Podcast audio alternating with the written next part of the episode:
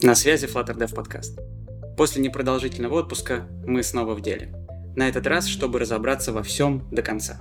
Мы уже достаточно пробежались по верхам, поговорили и про сам фреймворк, и про его историю, обсудили язык, обсудили построение UI, архитектурные варианты и многое другое. За эти полгода мы успели обсудить действительно много разных вещей.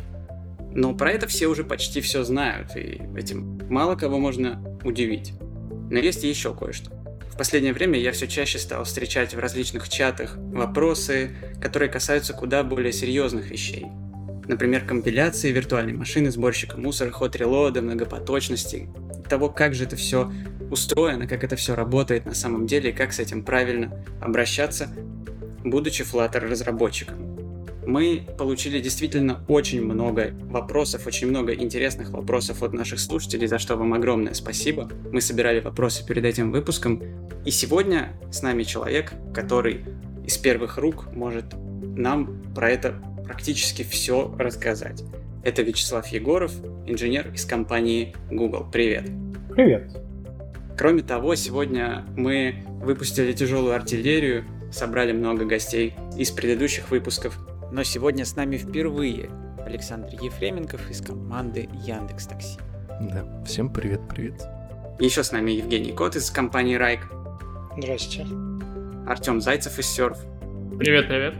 Саша Денисов из компании ЕПАМ. Приветики. И ваш покорный слуга Евгений Сатуров, также из компании Серф. Всем привет. Слав, расскажи, давай прям по порядку. Над чем ты трудишься в Google, как давно ты там, и как так получилось, что ты все знаешь про Dart VM? А, ну, это простая история. Я тружусь в компании Google с 2010 года. Я начал работать там в, в команде, которая занималась разработкой э, виртуальной машины JavaScript V8. Э, и мы работали над ней, работали, и потом э, товарищи, которые были, собственно, фаундерами э, проекта V8, они решили, что, ну, надо спасать веб-разработку от JavaScript и решили сделать Dart. И вот, собственно, постепенно мы начали работать над э, языком Dart все. Э, V8 шипнули в другой офис, в другой команде.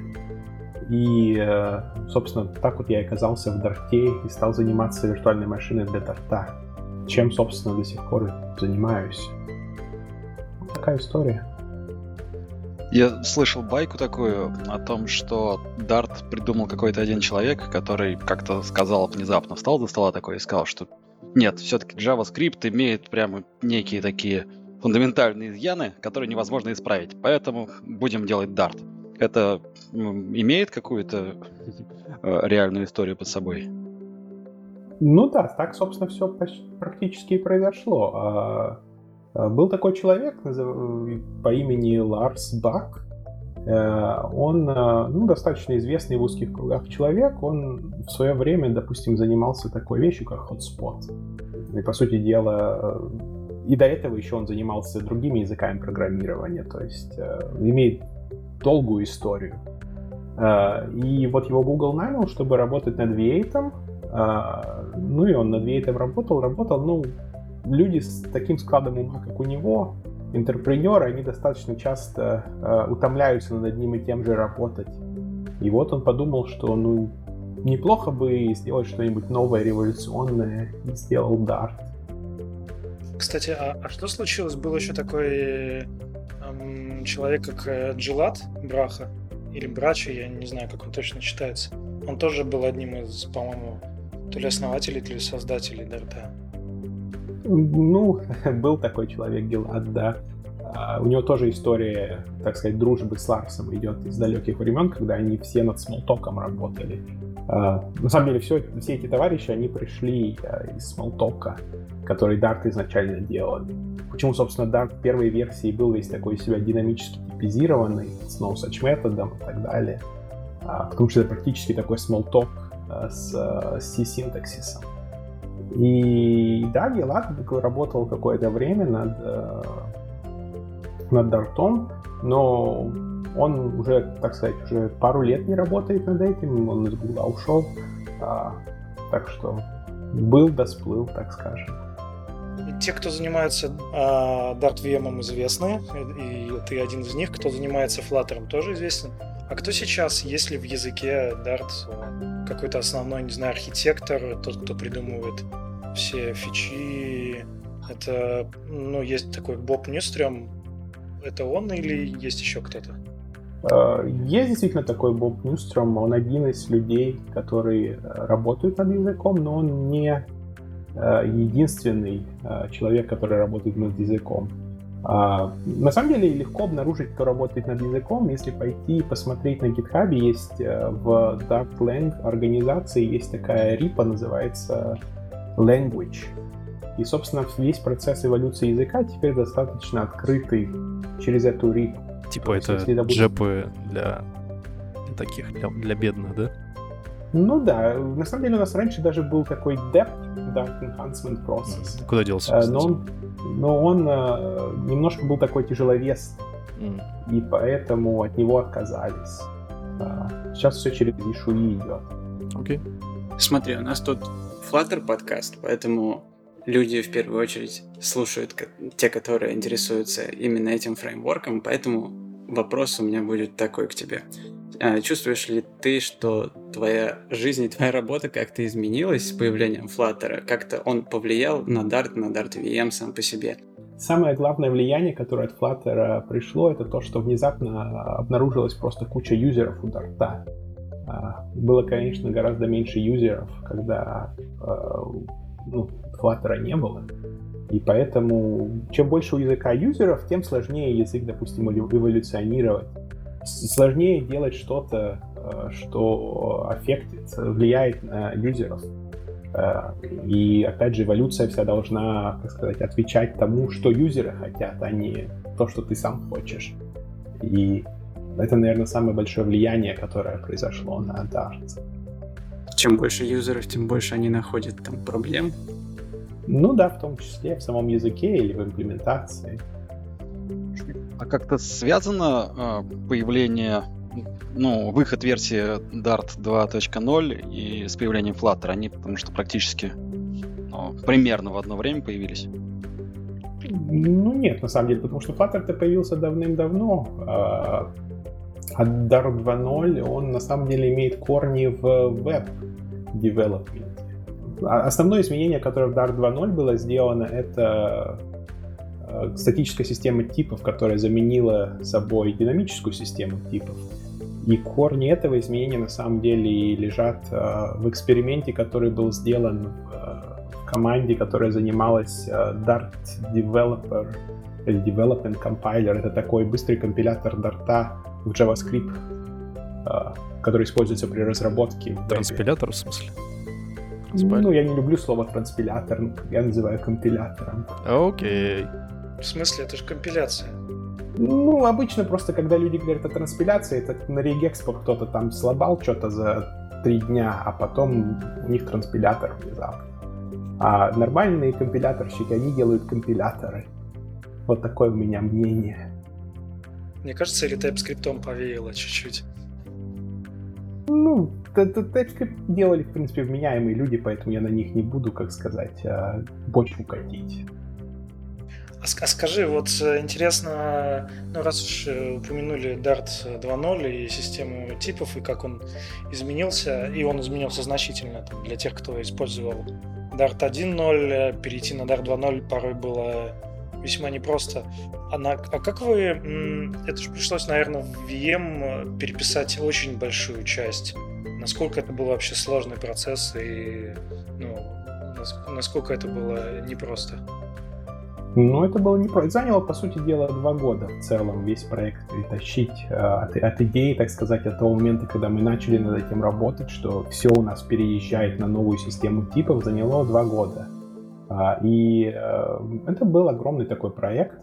А, немножко он был облегчен тем, что мы сделали такую штуку, называется Dart Common Frontend, который ответственен за парсинг Dart кода, написан на Dart. А, и мы отказались от того, чтобы, допустим, VM содержал внутри себя отдельный парсинг, написанный на C++. Это нам облегчило, иначе мы еще, может быть, еще один год бы потратили бы на все на это дело. Ну, я постарался вычеркнуть все эти воспоминания из памяти, слишком уж они травматичные. Но все не зря. Ну да, стало, стало получше. Зависит, кого спросить, правда. А давай сразу закроем этот вопрос. Вот как по-твоему, в чем причина того, что Dart, э, именно Dart залетел на Flutter? И фактически Flutter вдохнул в него вторую жизнь. А, ну, это, это, кстати, вопрос интересный. Я его сам себе периодически задаю. Э, ответа у меня настоящего на него, как сказать, стопроцентного нету, кроме как то, что люди, которые делали Flutter, э, там есть такие товарищи, Эрик Сайдел и Адам Барс, э, собственно, фаундеры проекта Flutter, они изначально сделали эксперименты с JavaScript и вообще ну, делали ассессмент разных языков, так сказать, на, на, на доске, рисовали там плюсы и минусы, и внезапно выбрали Dart, что было, собственно, даже для нас самих сюрпризом. И вот так случилось. То есть это они как-то поэволюировали, поэволюировали и выбрали. И на самом деле удивительно даже было, но мы все были рады, потому что мы считали, что ну, наш язык подходит достаточно хорошо для того, что они делают. Эволюировали, эволюировали, и вы эволюировали. А не потому ли они выбрали его в первую очередь, а потому что вы фактически в одних стенах сидите? Flutter команда на это намекала неоднократно, когда мы с ним беседовали на I.O. в этом году, что вот, мол, все, что мы захотим, мы можем пойти и попросить. Часто они приходят. Ну, на самом деле, мы в одних стенах с ними не сидели в то время, а они, они сидели... Ну, как сказать, это, это на самом деле такой интересный вопрос. А, изначально и мы, и они а, все происходят из одной команды, то есть из команды Chrome. И э, поэтому, в принципе, мы их знали, и они нас знали. А, но сидели мы все в разных стенах и в разных офисах. А, конечно, они приходят и используются тем, что э, мы с ними работаем достаточно тесно и взаимодействуем достаточно тесно. Ни дня не проходит, чтобы они с чем-то не пришли, так скажем. Ну, насколько я знаю, это очень частый вопрос которые задают, ну, особенно андроидеры, почему не Kotlin? Ну, то есть, казалось бы, Kotlin сейчас на коне, но, насколько я помню историю, и сам Эрик это говорил, и Тим Снит, который главный менеджер вообще всего, ну, что когда Flutter только начинался, Kotlin был еще не, не на такой волне хайпа, и тогда его, про него еще мало знали. Даже сейчас, когда Kotlin на такой волне хайпа, ты Hot Reload Kotlin не видел, работающий за пару секунд? А, не видел. Или там performance хороший от Kotlin Native ты видел? Нет. Kotlin же это про синтаксис в основном тут скорее дело. Про Hot Reload это больше runtime же фича, верно? Ну, это правда, но, а, как сказать, а, Тут же, Все скорее это всего, единое целое. Тут же, скорее всего, шла, э, шла речь о том, что почему бы не взять Kotlin э, как язык для компиляции и не провернуть его в э, байткод, который бы усваивался какой-то виртуальной машиной, в частности, там, V8 или, в частности, Dart VM. Скорее, наверное, вот, вот так вот разработчики мобильные интерпретируют этот вопрос. Вот, типа, наверное, все-таки у Kotlin в том числе есть концептуальные э, отличия от Dart, которые, наверное, на концепцию Dart VM, и как-то так, наверное, было бы сложно натянуть, нет? Э, да, все можно на все натянуть, это все, как говорится. Ну, у Жанна Ежа, да, у Жанна Ежа-то понятно. Насколько это было бы необходимо, э, точнее, сколько бы это усилий занимало. Я никогда об этом особо не думал, но и я думаю, что можно сделать, если сильно захочется. Окей, предлагаю переходить уже к основной теме, к основному объекту нашего сегодняшнего обсуждения, к Dart VM. И предваряя эту тему, я хочу сказать, что когда мы задумывали этот выпуск, обсуждали концепцию, которую, к которой мы хотим прийти, а мы видели его как простое о сложном у людей самого разного уровня квалификации возникает очень много вопросов по поводу инструментов, которые есть у них в руках, но далеко не все понимают, как это все устроено и что там внутри. Если у нас сегодня получится хотя бы немножко эту завесу тайны приподнять для них, это будет очень круто. И я думаю, что надо начать вообще с того, что представляет из себя Dart VM, из чего она состоит и чем она принципиально отличается от других аналогичных решений. То есть я типа сейчас должен говорить о том, из чего она состоит. Э, да, например, вот ты работал над э, V8, и наверняка же какой-то опыт э, оттуда перешел, или, может быть, в чем принципиальное различие там, для или ну, для разработчиков? Есть какой-то? Или все виртуальные машины, они, в принципе, на одно лицо и вообще не важно? На самом деле, это, они все действительно на одно лицо. Это такая Их еще, плюс, кажется, плюс кода. В 90-х еще все написали в книжках и, в общем-то, примерно сейчас переиспользуют. Более-менее ну, ну, книжек нету на самом деле. Переиспользуют в основном опыт. Там. Advanced Одни люди... of Virtual Machines, как же. А это, кстати, книжка достаточно плохая, по-моему. Да? Надо Шипилева спросить. Вот он как раз про нее, про нее топит нормально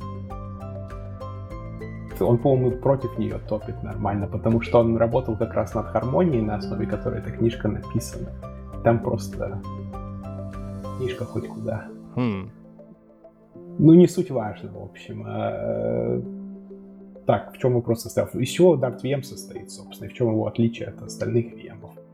Да на самом деле отличий нету. Это, то есть, такой, ну, как я уже сказал, такая куча C++ кода, и которая ответственна за эффективное исполнение э, языка определенного. И в этом смысле отличий от V8 того же нету.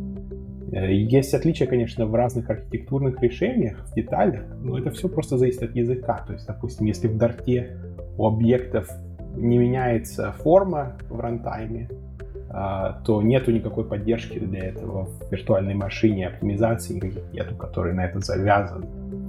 Вот. Ну, то есть получается, что отличие виртуальных машин одной от другой, оно обусловлено различиями языков одного от другого. И, соответственно, ну, при, например, когда Dart был более динамическим языком, он был больше похож на V8, потому что JavaScript был похож. А сейчас э, различий стало больше, потому что Dart, собственно, уже не динамически типизируемый язык. Ну да, примерно так и есть. Только что мы ничего не убрали с, э, из VM при переходе с Dart 1 на Dart 2. То есть все динамические оптимизации, они там остались. Потому что, ну, они используются там во время исполнения в дебаг режиме во Flutter. Там hot reload случается, что-то немножко меняется динамически. А, хорошо иметь поддержку таких фич. Изменилось только, что мы можем сделать какие-то более серьезные оптимизации, основанные на статических типах. А, это появилось после перехода на Dart 2. Ты поднимал а, вопрос про Hot Reload, как такую фишку, которой нет ни у кого. А, давай поподробнее о нем поговорим. Потому что как раз-таки большая часть вопросов, ну не больше, но было существенное количество, касались Hot Reload. Flutter всем известен своим тулингом, который на порядок приятнее, чем типичный тулинг из какой-нибудь Android разработки той же. Не говорю уже про iOS.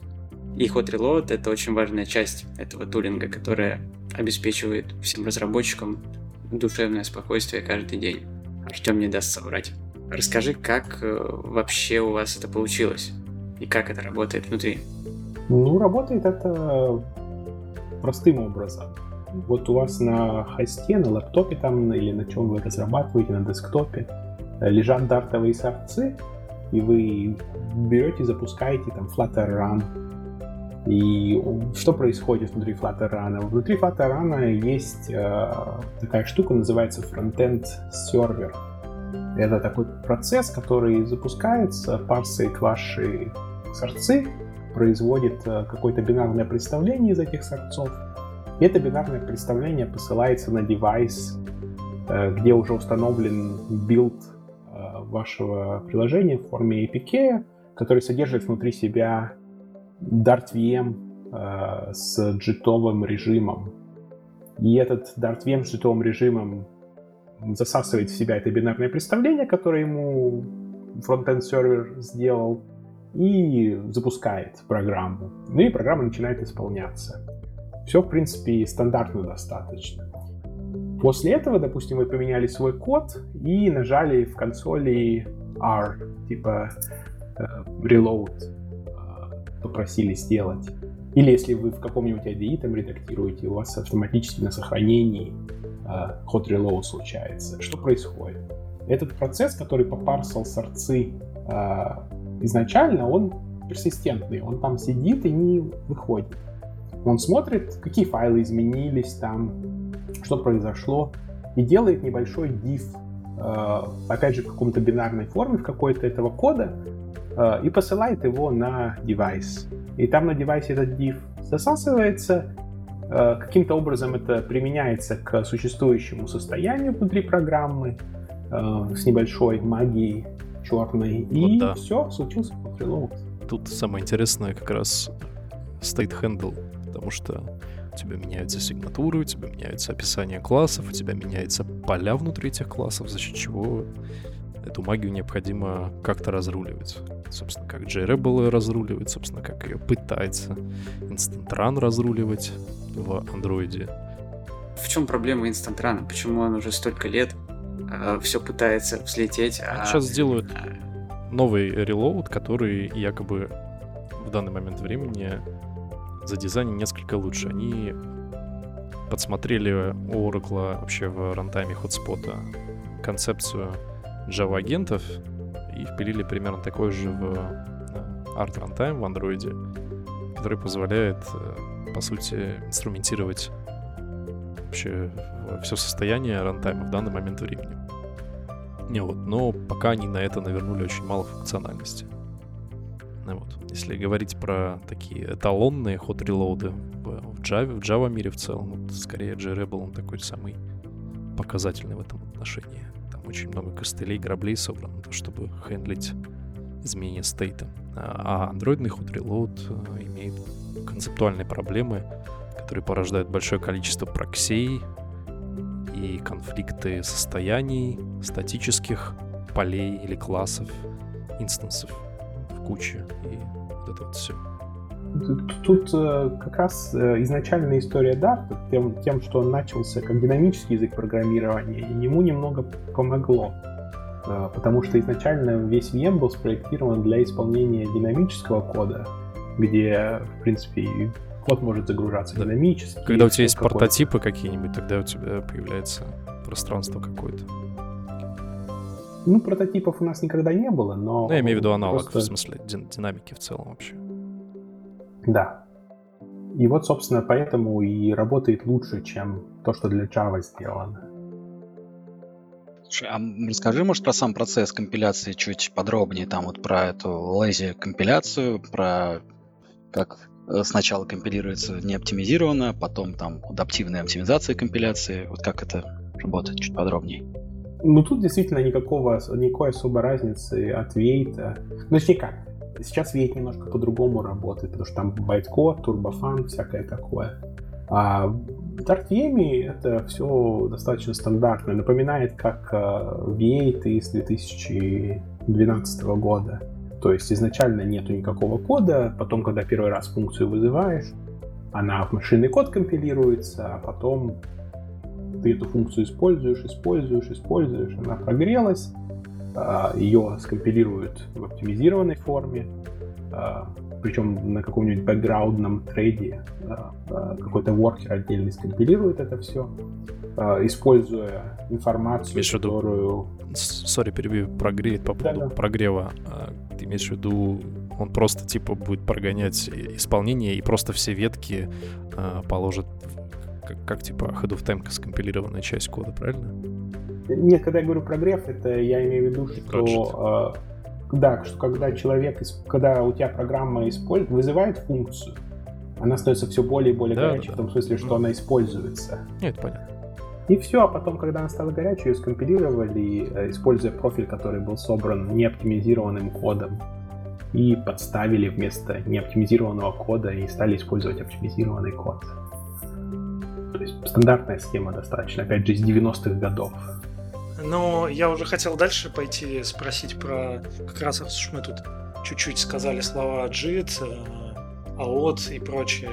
Хотел бы коснуться вот этого момента по поводу того, как это все происходит, причем здесь, казалось бы, Dart VM. Ты имеешь в виду, в, причем AOT в Dart VM Ну, имеется в виду, вот э, часто ребята задают вопросы, ну, кто, кто начинает Flutter или там продолжает, что типа, а вот что это? Dart, Dart VM находится в каждом приложении, которое поставляется в каждой APK, ну или там в каждом приложении мобильном. И, ну, не слишком ли это накладно или нет, или как это происходит, а что происходит во время дебаг режима.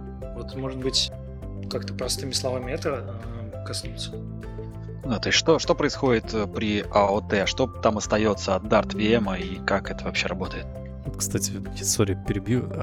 У всех представление, что если AOT, значит куда-то и runtime пропадает, и GC куда-то пропадает, и stdlib куда-то пропадает.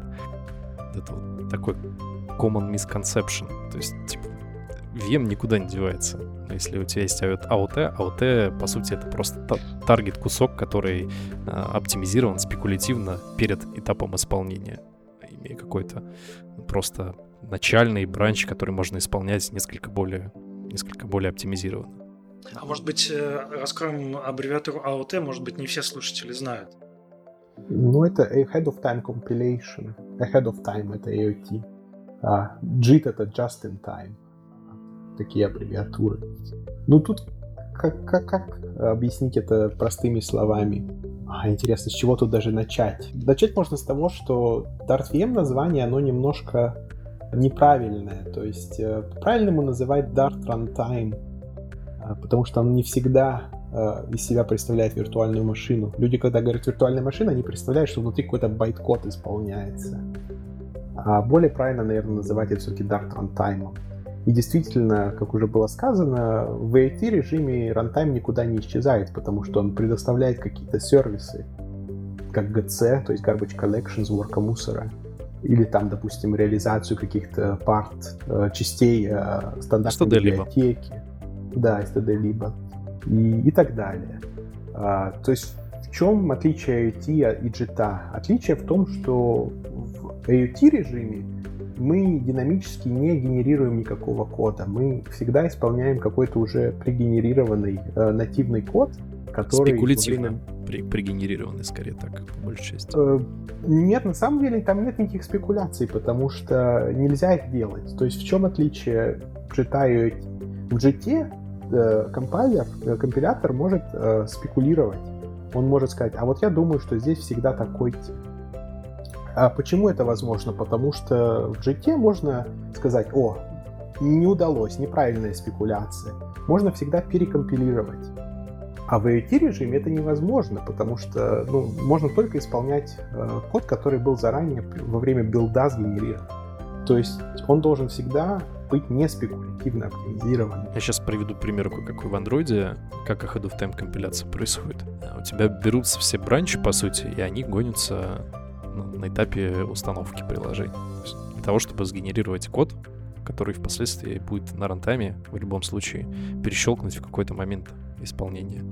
Вот это я имею в виду спекулятивной э, компиляции, которая предполагает, что сейчас я скомпилирую все, но когда какая-то бранча пойдет, я ее заиспользую. Вот так вот, не знаю, понятно я это объяснил или нет. Там, кстати, система немножко сложнее, потому что а, они собирают профиль исполнения во время исполнения. И исполнение в том они... числе. Да, но при этом они не э, оптимизируют, не генерируют код во время исполнения для того, чтобы, как сказать, экономить на батарее, скорее всего. А вот нет, они генерируют код на этапе исполнения. У них, э, по сути, профайл гайд оптимизации, которые на этапе исполнения тоже персистятся э, в профиль, общий профиль. Да, но они при этом, по крайней мере, когда я смотрел на это, они делают это, как сказать, периодически в бэкграунде да, когда, когда заряжается э, телефон или когда, например, простаивает, вот в этот момент. Да. Это было раньше. А сейчас они совместили JIT и AOT вместе, за счет чего они собирают профиль более активно. Раньше был только AOT, который при заряде там на, на, на idle моде генерировал код, да. Ну да, и опять же хочется подчеркнуть, что Flutter он же не только на Android э, работает, поэтому mm-hmm. то, что возможно на Android, допустим, невозможно на iOS, где весь код нужно пригенерировать перед исполнением программы, и когда, то есть во время билда, когда ты там генерируешь все, и нужно подписать все это, и потом уже в App Store послать. и JIT там в принципе невозможен по, так сказать, policy причинам. А что насчет веба? В курсе ли ты, как будет устроено все это там? Про Flutter Web? Да. Ну, там все в JavaScript генерируется ahead of time с помощью нормального Dart2JS компайлера. Не транспилятора. Да, важно, важно подчеркнуть это. Ну, вот Dart2JS, кстати, у него тоже есть свои. Ну, это мы сейчас можем сильно в сторону от Flutter уйти. Но да, Dart2JS, к сожалению, не самый тоже идеальный. Бывает у него. А слушай, а такой вопрос. Вот э, мы сейчас говорим про Flutter и его различные платформы, где он может запускаться. Он может запускаться в вебе, мобильные платформы, а, да, даже на всяких устройствах, э, э, микропроцессорах и прочем. А вот насколько это влияет вообще на вас, на команду разработки DartVM? Или вам совершенно все равно э, целевые платформы и как бы вы работаете только над DartVM, и в принципе каких-то особенностей работы в зависимости от э, целевой платформы у вас нет? Конечно же, если нам говорят, что вот внезапно какой-то совершенно новый процессор, о котором мы не слышали, и нужно внезапно запустить э, Dart на нем, это большой шок. Пошел а... штудировать instruction set для того, чтобы да. все, все, все заджитовать. Да, то есть вот в этом отношении, конечно, нас влияет, на чем они хотят исполняться. Нам нужно знать какие-то тонкости и так далее. А, а в остальном, ну там кроме нас еще всякие вещи есть. Типа, допустим, та же Skia должна работать на, ну, на таргете, на котором они хотят запускаться. То есть в целом, а как вообще этот процесс построен? Когда, например, Flutter стал платформой, когда одной из его платформ случились, не знаю, там, микропроцессор, да, и к вам кто-то пришел и сказал, так, нам нужно теперь, чтобы DartVM работал вот под этим типом процессора. А я не совсем понимаю, что за микропроцессоры имеется в виду. Ну, Flutter можно, не знаю, там, Spark Raspberry Pi запустить. Да. На чем, на чем еще раз? Армы. Да. На армах всегда можно было запускать, потому что телефоны все на армах. Поэтому для нас никого-то особо удивительного. У нас была всегда ARM э, бэкэнд в нашем VM. Ну, кажется, всегда можно свалиться в интерпретатор, если нету джита, кажется. Так. Если уж совсем грубо. Ну, у нас нету интерпретатора, а так... Ну, точнее, у нас есть сейчас интерпретатор, но это mm-hmm. совсем новые, так сказать, разработки. А такой вопрос, да. Какие сейчас проблемы с x86 архитектурой? Или это уже проблемы именно Flutter команды? А, x86 у нас нету поддержки AOT на 32-битном x86. А, то есть вот такая есть проблема, мы просто ее не хотим поддерживать, потому что, ну... Там сильно ra- разное количество вообще, вообще, в принципе, разные ассемблеры, поэтому тут еще его поддерживать, а он еще и Legacy в итоге. Ну да, примерно из таких соображений. У нас на 64-битном э, Intel есть поддержка AOT, а на 32-битном, ну, из соображений, что их кто использует, два, два человека, ну и какие-то андроиды странные. Которые достаточно старые, в общем-то, тоже. Потому что поддержка, ну, да. Э, поддержка широких инструкций там же появилась. Как-никак уже с пятого андроида, это типа 14 год, 13 уже вовсю. Окей, а еще такая штука. Нас очень много спрашивали про то, как соотносятся, собственно, изоляты в Дарте и многопоточность. Вот на та, которая нативная там, на устройствах в андроиде или там в iOS. Что-нибудь можешь, Слав, про это рассказать? Ну, могу много всего рассказать. Э, изолят э, и поток э, ну, это немножко разных, э, как сказать, на разных осях лежат понятия. Изолят — это такой концепт сказать, изоляции между программами в каком-то смысле. То есть у тебя есть главный изолят, там какие-то вспомогательные изоляты. Как это ложится на потоки, на самом деле, ну, языком не до конца гарантируется.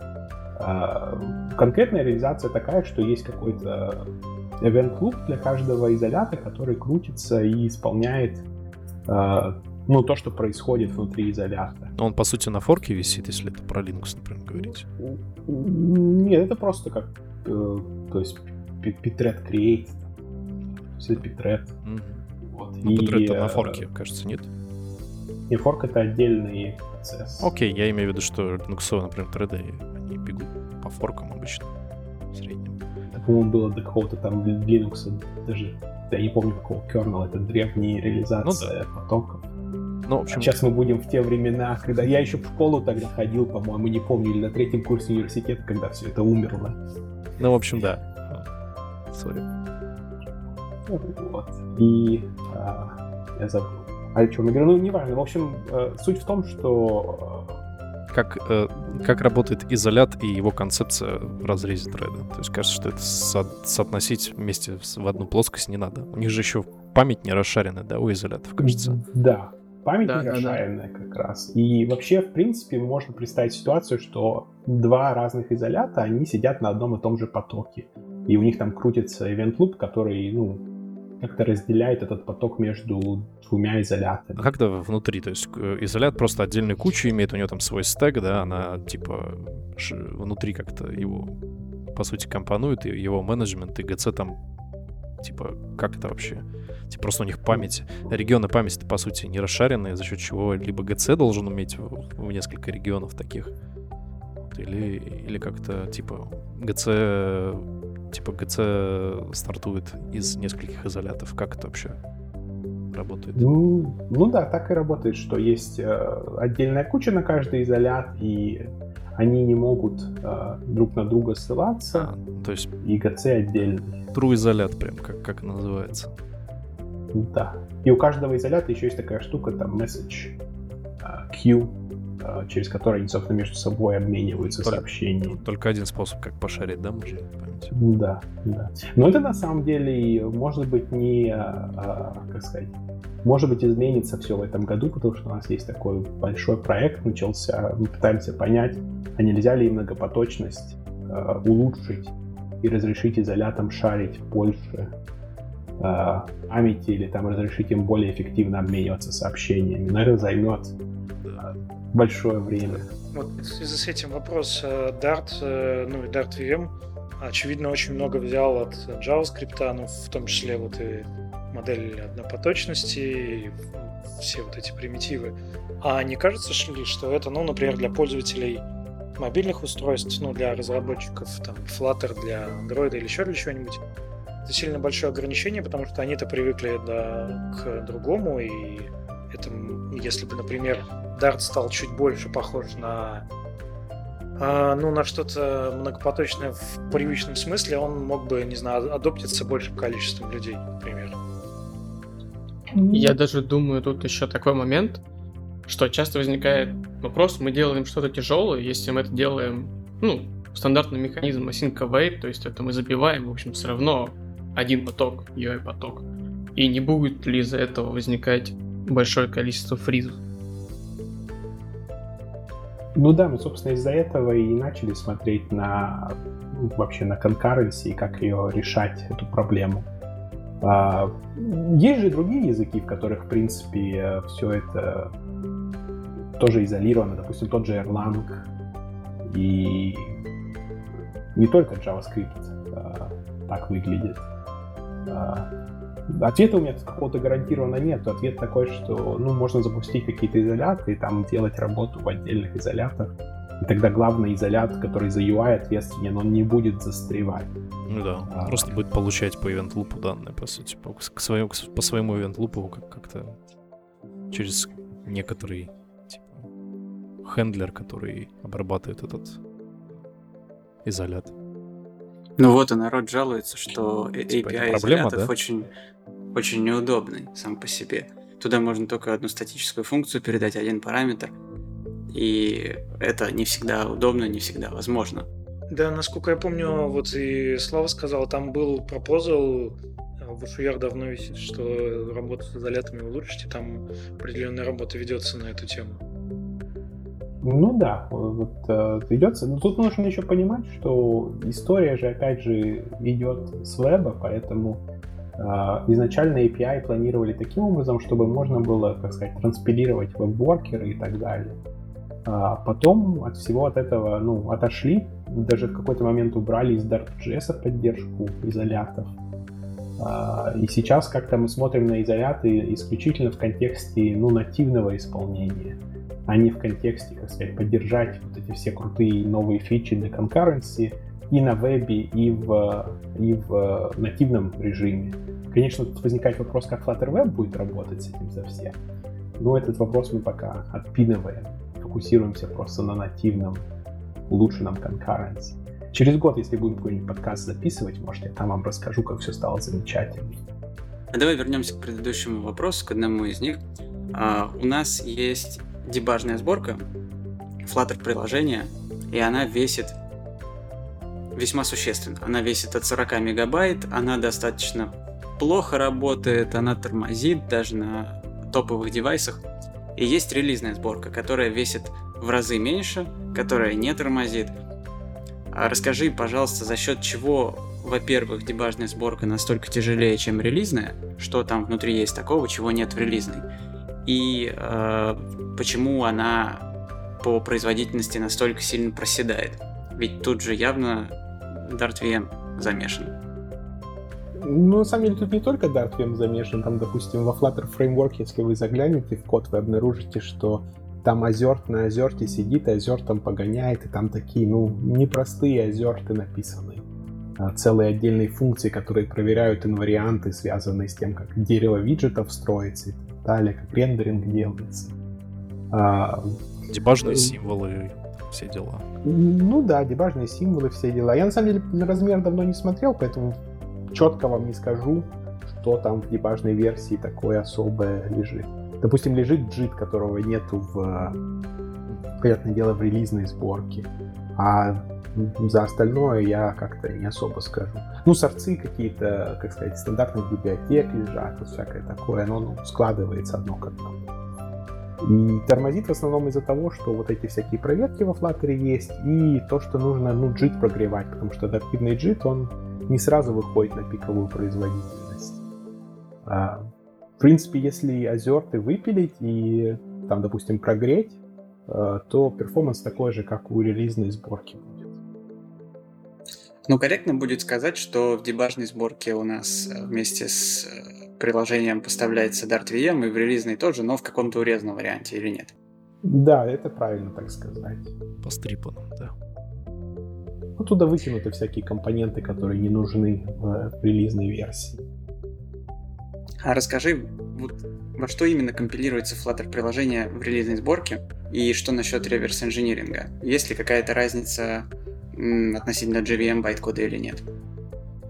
Компилируется в нативный код, то есть если хочется реверс инженерить, то надо дизассемблировать, там потом декомпилировать.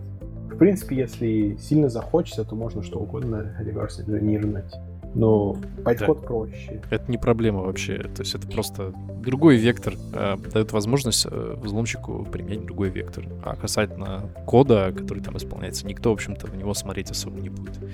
Э, будут скорее, как и в любом нативном коде, заходить с немножко другой стороны, если говорить в аспекте безопасности. Вот, и хукать вызовы, например, в случае какого-то обращения к липси или еще к чему-нибудь.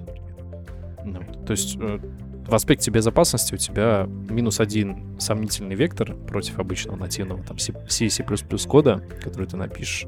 Немножко более нетривиальная логика его исполнения, естественно, потому что э, строится код уже не тем компилятором, не по тем правилам, и только спека видна разработчикам Ahead of Time компилятора, скорее всего, да, Слав? немножко, наверное, иначе все-таки строит код, нежели чем просто скомпилированный C++ код. Ну да. Там, если посмотреть, можно удивиться. Гаджеты какие-нибудь странные можно увидеть. Да. А что насчет обфускации? Есть там инструменты сейчас для этого? Есть режим у AT-компилятора, который обфусцирует всякие строчки. То есть можно обфусцировать. Но мы код сам как-то не обфусцируем. Есть такие обфускаторы, которые там код перемешивают, вставляют всякие. Но это Циклы нужно, не нужны. Да, да, да. Нужно понимать, что вот этот вот э, опускаться строчек, она легко in memory э, как бы дампится, поэтому особо сильно на нее надеяться не стоит. Нет, даже она на стеке лежит. что мы, э, мы просто выкидываем оригинальные строчки, которые То есть, когда я говорю строчки, я имею в виду там название полей, функций и так далее. А, потому что ты про информация Ты есть. про шринг, про- да, про минификацию. Я понял. Я думал, у вас опускаться строк, в смысле э, литералов. Окей. Нет, такого мы не поддерживаем. То есть мы Это исключительно, странно было если, бы очень. Да, исключительно если хочется, как сказать, скрыть имена полей там или функций в своем коде, а, то мы это заменяем там на А, Б, Б, Да. Г, Д. Минификатор вообще. Это вообще пробор. кейс, ну как бы кому это нужно? Ну да, допустим, ну как, и хоть не хочется, чтобы ты знал, что у тебя какая-то супер new cool feature. Э, Хочется как-то скрыть этот факт. Если ты ключи хранишь в строчках, да? Нет, Ну, если у тебя класс какой-то есть, который называется super new cool feature, то, то у тебя это имя исчезнет из аутпута, а так оно там будет. Но я так Если- понимаю, достучаться до этого все равно сложнее, чем разхерировать АПКшку на том же андроиде. Ну, ты не сравнивай, это разные два уровня. Если бы ты писал нативный код на C++, у тебя бы уровень доступа был чуть-чуть, э, может быть, меньший, но примерно ровно такой же. Если говорить по разрезе нативного кода. Нужно же понимать, что у тебя есть рантайм, который вкомпилируется, по сути, в ПК, есть э, of time часть. Если бы у тебя бы э, код был написан на C++, у тебя уровень доступа был примерно ровно тот же самый. Что не гарантирует тебе то, что это защищает тебя от реверс инжиниринга не нужно полагаться на 100% на это. Ну, типа, да, он э, несколько более защищен с точки зрения секретности алгоритмов, но если понадобится, э, злоумышленник зайдет с другой стороны.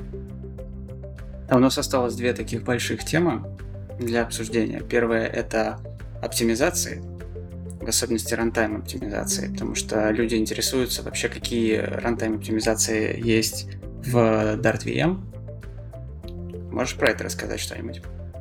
Ну, Мне интересно, почему люди интересуются рантайм оптимизациями, хотя релизная сборка вся сделана IoT. То есть это вопрос такой интересный. Э, Зачем людям интересоваться вещами, которые применимы только к дебажной сборке? Окей, AOT, э, э, AOT оптимизации. Давай. Ну, Динамически подойдем к вопросу. име- да, адаптируем вопрос к ответу, так сказать. А, Just in time. Just in time. А, ну, есть у нас всякие оптимизации, то есть, э, допустим, сначала весь код прогоняется через такую штуку, называется а, Global Type Flow Analysis. Это по-русски глобальный э, анализ потока типов, который пытается ну, выяснить, э, как конкретно всякие объекты и типы, они текут через программу, допустим, у вас где-то было написан list of int, а а внезапно там всегда оказывается, что там uint 8 list в этой переменной. Он вот это все выведет, потом все это скармливается ну, ahead of time компилятору, который делает всякие классические оптимизации, типа там инлайнинга, а, какой-то специализации, там allocation, Dead syncing. elimination всякие. Да, dead code elimination всякие, там constant propagation, там range analysis, всякое такое. И все. Потом все выдается в машинный код и привет. Классический ПГО.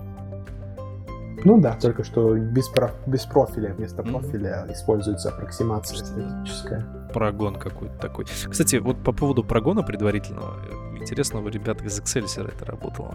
Тоже они рассказывали, что у них был специальный а, Excelsior, не помню проект, в котором они, в общем, говорили, чуваки, вот вам пуловина, берете, э, прогоняете свой код на этом всем, собирается профиль, и он заваривается в ahead of time. Прям типа такой Ну, дико я про это тоже могу рассказать, потому что я в Excelsior работал в свое время. Ну вот, скворечники А. чинил. Да, э, ну да, был- были, были такие вещи, то есть ПГО, оптимизации нормально, стартап оптимайзер был, который стартап оптимизировал, всякое такое. Мгм. Сейчас только вот Excelsior как-то странное с ними что-то Ой, случилось. ладно, давай не будем обсуждать это. Объекты мертвецы. Да, давайте, у нас там еще как раз вторая тема была. Это м, garbage коллектор. Как он устроен, в чем его особенности, потому что его всегда преподносят как одно из больших достоинств а, Дарта и то, что обеспечивает возможность построения декларативного интерфейса, потому что там генерируется э, сотни тысяч объектов, каждые 16 миллисекунд они все там э, перегенерируются, старые надо очищать, новые надо создавать, все это не должно забивать нам наш UI-тред. А, и вот э, такая вот история. Короче, прорекламировали Йонген, Олдген, поди, всем продали, короче. Ну, э, надо разделять, как говорится, что маркетинг говорит и что инженеры говорят. Типа, ну вот ты нам для этого и нужен. А, а мне не хочется маркетингу противоречить. Но суть тут какая? Это действительно классический э, э, Young Space, Old Space, такая коллектор, в котором ну, есть быстрые сборки в молодом поколении и есть Old Space коллектор, который собирает старое поколение. Э, он сейчас concurrent, то есть он тоже не стопит э, э, главный трек, на котором все исполняется, а он конкурентно все маркает и потом ну, конкурентно свипает и все такое.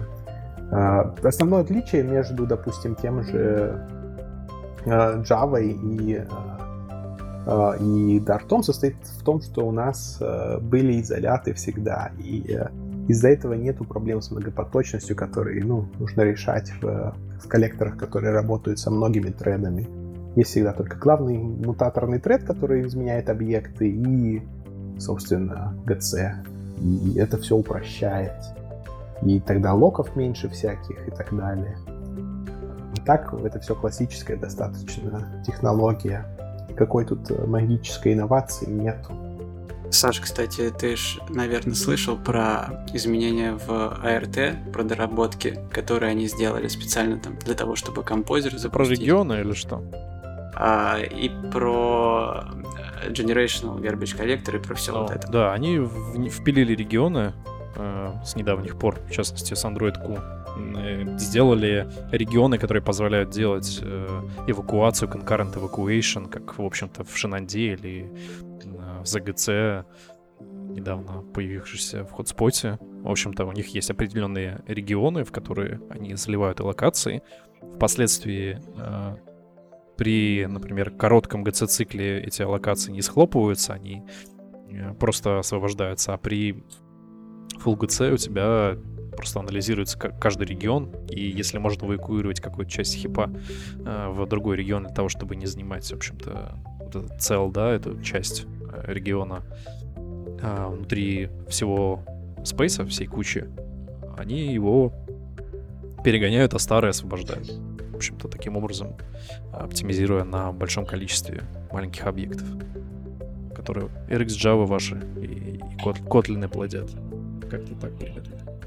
У нас тут поступают вопросы прямо в прямом эфире только что буквально, зачитаю прямо. А правильно ли я понял, что во время сборки мусора не происходит остановка всех тредов изолятов? Остановка всегда происходит в любом случае. Основка конкретно, то есть зависит от того, про какой мы GC говорим. Какая фаза еще GC тоже нужна. Да, какая фаза и так далее. Но суть в том, что в, отде- в разных изоляторах GC сейчас э, независимый. То есть если один изолят генерирует кучу мусора и там сидит в GC, это, кстати, то классно. изоляты не будут аффектаться. Это то же самое, что в Erlang. Это, не, это хорошо за дизайн, потому что кажется, что это дает какой-то SLA на исполнение. А еще, ребят, в тему про оптимизацию у нас же, получается, в релиз сборки еще присутствует такая штука, как трешейкинг, что позволяет э, ну, вычистить неиспользуемый код. Слав, что про это? Ну да, это можно как разновидность Dead Code Elimination или Unreachable Code Elimination э, рассматривать. Э, то есть, по сути дела, когда мы анализируем вот этот type flow, мы пытаемся понять, какие методы из каких объектов вызываются, вообще какие объекты создаются, каких классов и все, что не используется, мы стараемся выкинуть э, из программы. И, ну, выкидывается достаточно большая часть всего. Ну, зависит от того, конечно, что ты используешь. Э, если отключать, то ну, там размер становится, не знаю, в 10 раз больше. А вот, кстати, по поводу того, как вы динамический код, который лоудите, в итоге элиминейтите. Тут же тоже есть нюанс, типа, если динамически грузить код, то тут, тут нужно обезопасить от того, чтобы не отвалился кусок, который потенциально может использоваться. Есть вот поэтому мы не поддерживаем динамическую загрузку кода в AT режиме. То есть э, AT режим он да. ну, накладывает э, closed world assumption, предположение о закрытом мире, Да, что да, ничего да. никуда не загружается. Мгм. Собственно, наверное, поэтому еще и дебажная сборка весит больше. Ну да, Она же, получается, пропускает этот, этот шаг. ну да. А расскажи, пожалуйста, вот э, про такую вещь. Я видел в родмапе Flutter команды на этот год такую штуку, как динамические поставки кода. Что они вообще под этим понимают? Потому что спустя какое-то время они передвинули этот пункт на какое-то неопределенное будущее. То есть я правильно понимаю, что подразумевается э, какая- какая-то поставка кода именно на клиентские девайсы для того, чтобы у них что-то там обновлялось без переустановки приложений, насколько это вообще реально. Ну да, они, собственно, с этим так и экспериментировали, и э, как раз по тем причинам, по которым я немножко упомянул до этого, что, ну, AOT в том виде, в котором мы делаем сейчас, оно несовместимо с такими э, вещами, как динамическая загрузка кода, и, собственно, поэтому и отложили пока что, надо понять, э, что для людей важнее, э, перформанс и маленький размер, или там динамическая загрузка кода и так далее. Ну, Тут еще А проблема это, в чем? это не противоречит политикам Вот, вот. сторов? Только хотел рассказать по поводу политики, в частности, Google Play. Тут есть некоторые нюансы. А, В частности, в Android для того, чтобы это обеспечить, тебе необходим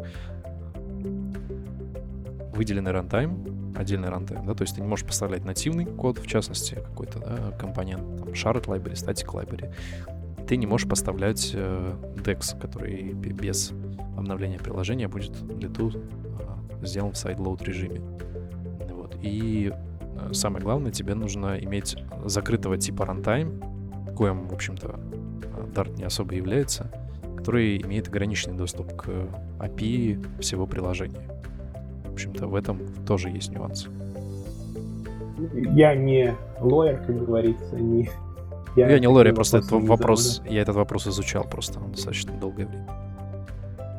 Я больше про техническую сторону вопроса, что это ну, тоже не особо тривиально Кстати. сделать по-нормальному.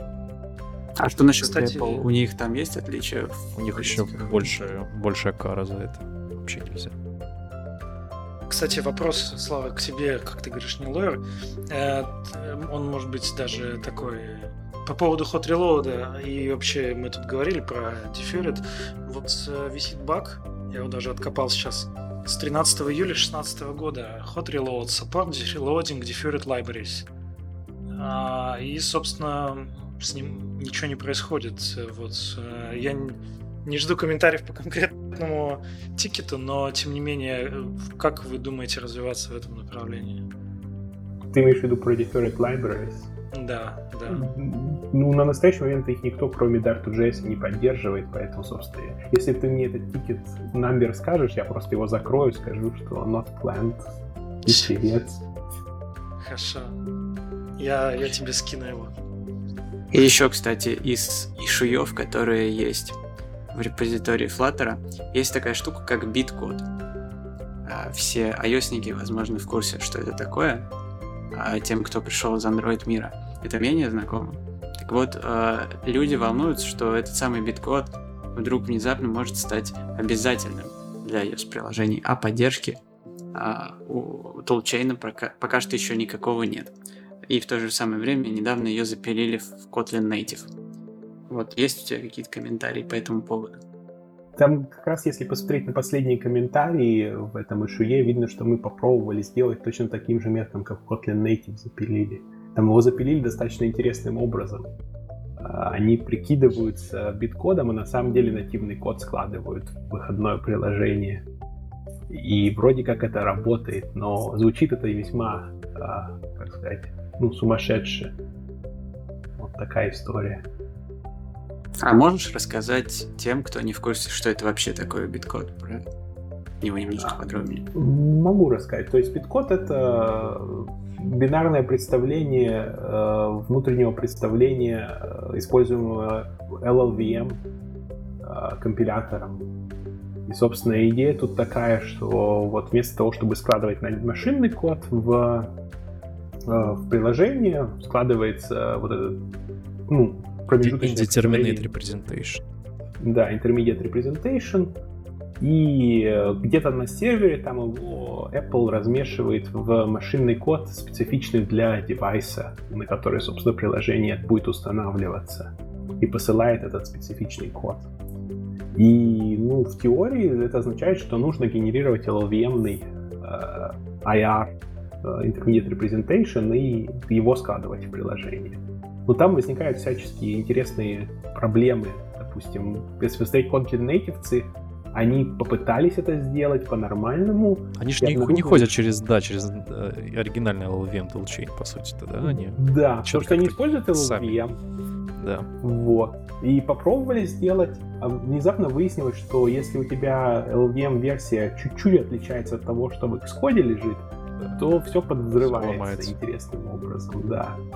И потом они нашли хак, который, ну, а, вместо биткода кладешь нативный код и говоришь, типа, «А это вот нативный код.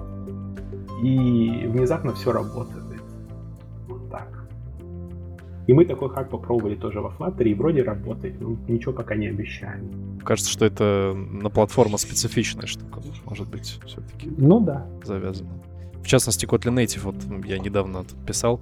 А, Kotlin Native же, между прочим, э, на секундочку, если кто-то не знает, э, она имеет ограниченный э, сет поддержки вообще в Android, в частности. Вот. И если говорить точно, то в общем-то и в целом отсутствует x80, x86 поддержка вообще. То есть поддержка только армов. Соответственно, от чего закрадывается вопрос, а почему это через LLVM, в общем-то, и не компилируется. И, в общем, возник... и а, тут сразу возникает ответ, что да, не компилируется. Насколько я понимаю, мы уже близко к э, завершению. У меня один вопрос такой, как, э, Слава, ты считаешь, как будет развиваться дальше DartVM, какие у вас основные векторы развития, над чем вы будете работать там в ближайший, например, год? Ох, интересный такой вопрос. Мы обычно достаточно скрытно все это делаем, но тут я уже некоторые карты раскрыл, что concurrency это достаточно такой важный а, момент. А, и FFI тот же самый пилим, а, чтобы можно было ну, удобненько вызывать а, всякие нативные функции прямо из дарта без написания нативного кода. А, вот это всякие такие фокус, а, ну, как сказать, самый главный. А, ну и продолжать оптимизацию, там меньше размер, а, быстрее, все как по-обычному, так сказать. А что делать тем, кому уже сейчас хочется из дарта вызывать C++ код, допустим? Uh, ну, использовать метод channel через какие-то страны, через Java, Страдать там, не напрямую, немножко. да. Скоро будет, ну, через несколько месяцев. Писать митинги и страдать. N месяцев. Ну, на такой позитивной ноте и на хороших новостях, я думаю, пора заканчивать. Спасибо, Слава, что пришел к нам сегодня. Было действительно очень интересно. Я надеюсь, мы ответили на большую часть вопросов наших слушателей, и всем нам стало немножечко понятнее, как работает Flutter. Может быть, у кого-то к нему больше доверия проснулось, а у кого-то, может, и меньше, я не знаю, на кого как мы повлияем. Спасибо вам всем еще раз. Спасибо вам за то, что меня пригласили. Спасибо. До новых встреч, пока. И спасибо всем слушателям, которые присоединились к нашей сегодняшней трансляции. Сегодня мы были в онлайне впервые. Напишите, стоит ли нам повторять такие эксперименты. Или вы предпочитаете слушать нас по старинке в метро или на ночь глядя, лежа в кровати. До встречи через месяц. Пока-пока.